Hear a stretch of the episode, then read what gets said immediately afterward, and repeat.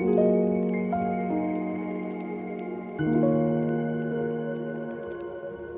you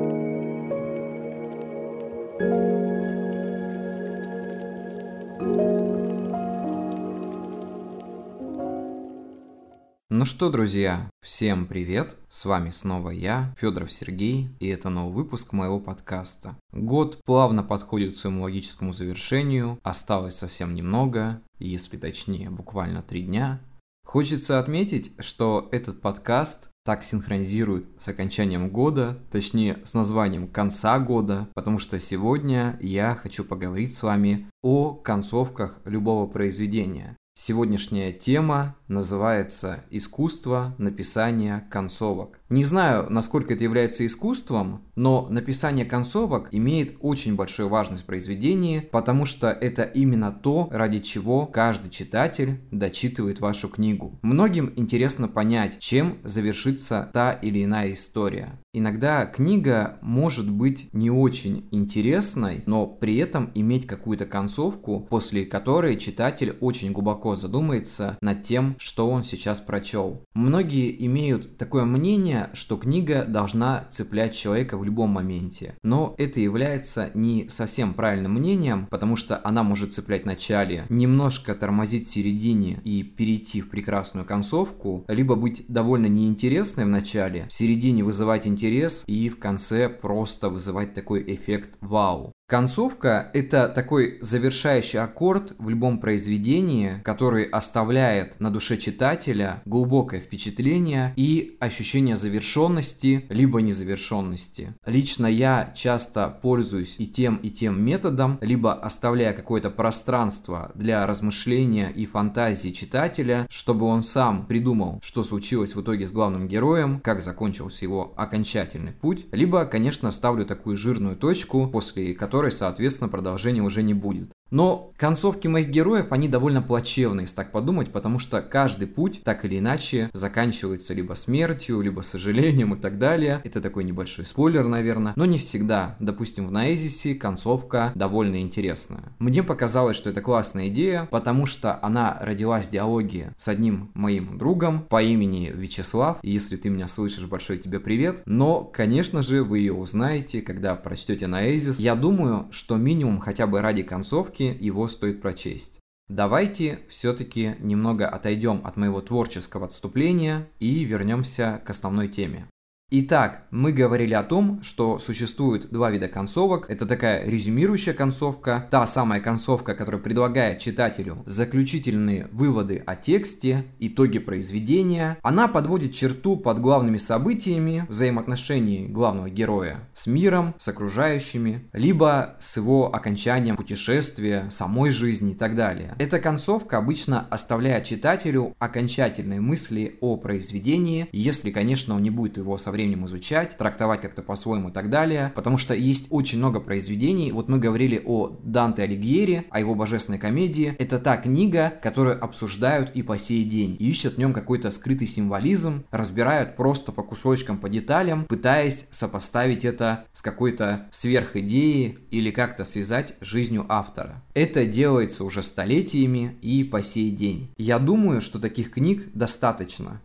И есть открытая концовка. В отличие от первого варианта, открытая концовка не дает окончательного ответа на все вопросы. То есть она оставляет такую неопределенность, возможность для того, чтобы сделать какое-то продолжение или подумать о том, что история на самом деле еще не закончена. Не хочу, конечно, каждый раз возвращаться к своему творчеству, но именно в Саторе у меня довольно открытая концовка, которая может намекать и на вторую часть, и на то, что история главного героя не закончена, закончено и так далее. Каждый думает по-своему. Я пока еще не решился писать продолжение, да и нужно ли это вообще, потому что для меня история, ну, отчасти она завершена. Просто каждый посмотрел на нее с какого-то определенного ракурса, и в принципе здесь нет ничего такого. Открытая концовка обычно включает в себя какую-то загадочность, возможность для продолжения, еще раз повторюсь, но также играет с воображением читателя. То есть, когда вашу книгу читает какой-то человек и понимает, что здесь есть какая-то почва для собственных фантазий, для того, чтобы вообразить, что было бы с главным героем, потому что автор на это не ответил. Автор оставил открытую концовку. Это очень классно. Здесь играет роль вашего мозга. Здесь не нужно видеть так, как преподнес вам автор. Вот он подвел черту, сделал какие-то важные мысли, поставил точку, все, закрыл свой гештальт, пошел дальше. Здесь вы можете бесконечно просто придумывать что-то. Мне кажется, что подобные произведения являются даже вдохновением для того, чтобы придумать схожую историю или написать какой-то, так сказать, как это называется, по-моему, фанфик, да, или что-то в этом роде. Ну, в общем, вы меня поняли. Я считаю, что это прям классный момент, из которого можно создавать прям целые истории, думать и, конечно же, бесконечно фантазировать.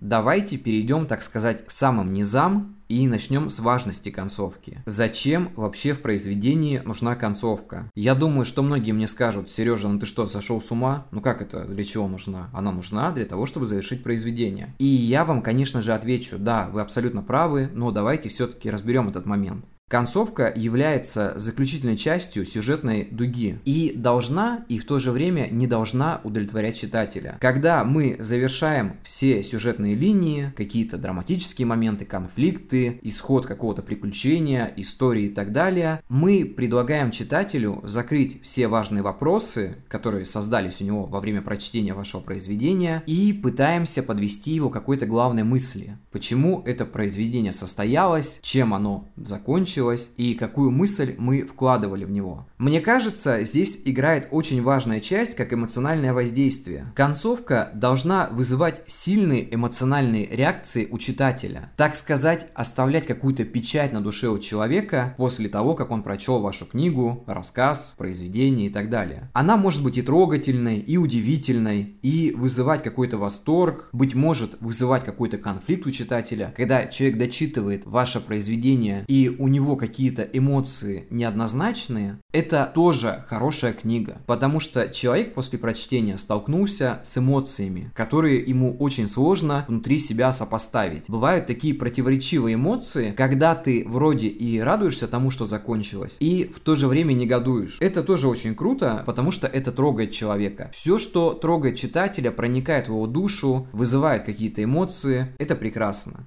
Как хорошая концовка оставляет след в сердцах и умах читателей, так и плохая порой заставляет ненавидеть немножко автора и то, что он делает. Но с другой стороны, это эмоции, какие бы они ни были. Я думаю, что каждый из нас хоть раз сталкивался с произведением, концовка которого его до конца не устроила. И это тоже хорошо, потому что, повторюсь, это вызвало мысли и эмоции. Мне лично очень нравятся концовки, которые заставляют меня о чем-то глубоко задуматься. Просто отложить книгу, пойти на балкон, немножко подышать воздухом, может быть даже подымить, подумать о том, что я только что осознал для себя и прийти к каким-то новым выводам. Концовка может предлагать читателю удовлетворение, но в то же время, как говорил Великий, это не точно. Вообще, мне кажется, что концовка должна дать почувствовать читателю, что время, проведенное на чтение, было ценным, и что концовка приносит читателю что-то новое в его жизни, так же, как и сам сюжет и мысли, которые вы туда вкладывали. Конец произведения может хорошо раскрыть какие-то ваши идеи, предложить такое переосмысление событий, которые происходили с главными героями за время их путешествия или какого-то там отрезка времени. Возвращаясь ко второму пункту окончания истории, можно добавить нотку загадочности и так далее.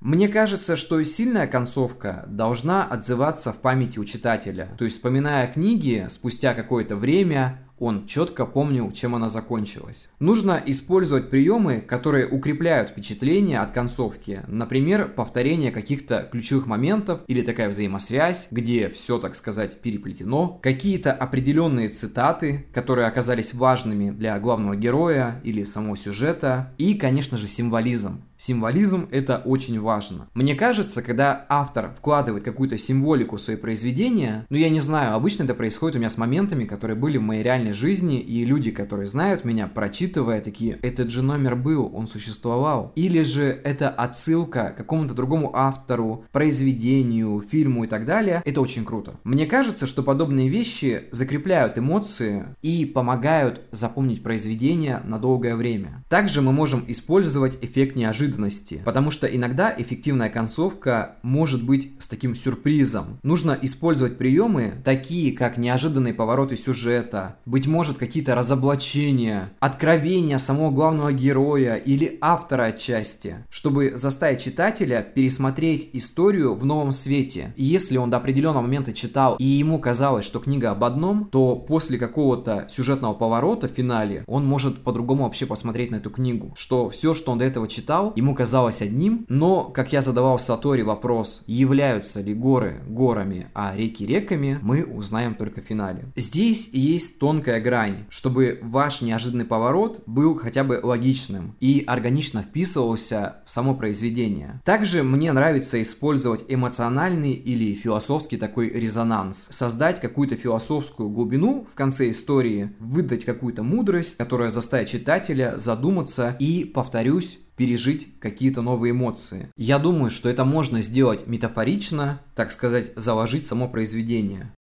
Ну и, конечно же, можно оставить открытую концовку, но с этим не нужно борщить, это не нужно часто делать, потому что потом, когда люди будут читать ваши книги, тем более постоянные читатели, они будут уже примерно понимать, что концовка будет открытая, неизвестная, и это является уже таким самоповтором. Нужно уметь удивлять своего читателя. Хочется отметить, что не нужно бояться экспериментировать с разными подходами и стилями своих концовок. В конечном счете, искусство написания концовок является творческим процессом, и я думаю, что каждый писатель сам может найти какую-то для себя определенную линию, которой он будет подводить свою историю к финалу. В этом вам могут помочь книги. Советую читать много классической литературы. Можно даже взять за основу какие-то детективы, либо Лавкрафт. Лавкрафт прекрасный пример. Просто прочтите его книги и вы все поймете. И, конечно же, много других и интересных авторов. Вообще мне кажется, что каждый писатель хотя бы один раз за свой творческий путь написал такую концовку, от которой у читателя просто разрывался мозг. В заключении мне хочется сказать, что искусство написания концовок требует внимания к деталям, к вашим внутренним творческим мыслям. Концовка должна быть сильной, эмоционально насыщенной и, конечно же, стараться удовлетворить не только читателя, но и вас самого. И, конечно же, являться для вас очень важной частью того, что вы сделали. Когда вы дописываете последние строчки и откладываете свой текстовый документ или блокнот, тетрадь в сторону, вы должны чувствовать, что вы сделали нечто великое. И вот тогда, именно в этот момент, раскрывается важность вашего произведения. Я думаю, что на этом будем заканчивать. Всем спасибо. В этом году, 31 декабря, будет еще специальный выпуск. Ждите, осталось совсем недолго. Ну и, конечно же, вас всех с наступающим. Увидимся. До скорых встреч и всем пока. Thank you